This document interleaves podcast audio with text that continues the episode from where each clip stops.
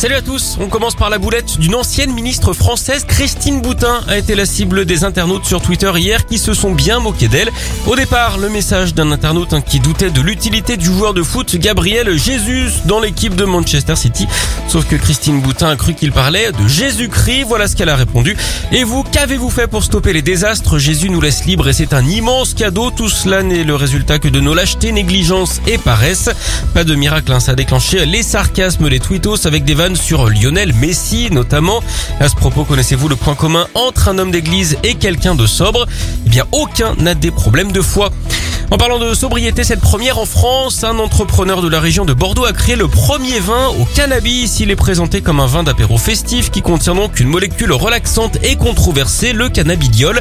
Le chanvre, lui, est cultivé localement. On espère quand même que ce vin ne sera pas trop vert. Pour qu'on lui lâche la grappe, le patron assure avoir travaillé avec les autorités compétentes pour pouvoir le vendre légalement. Côté tarif, comptez 34 euros la bouteille. Évidemment, en vendant du vin cannabis, ce qui peut lui arriver de pire, c'est qu'on lui coupe l'herbe sous le pied.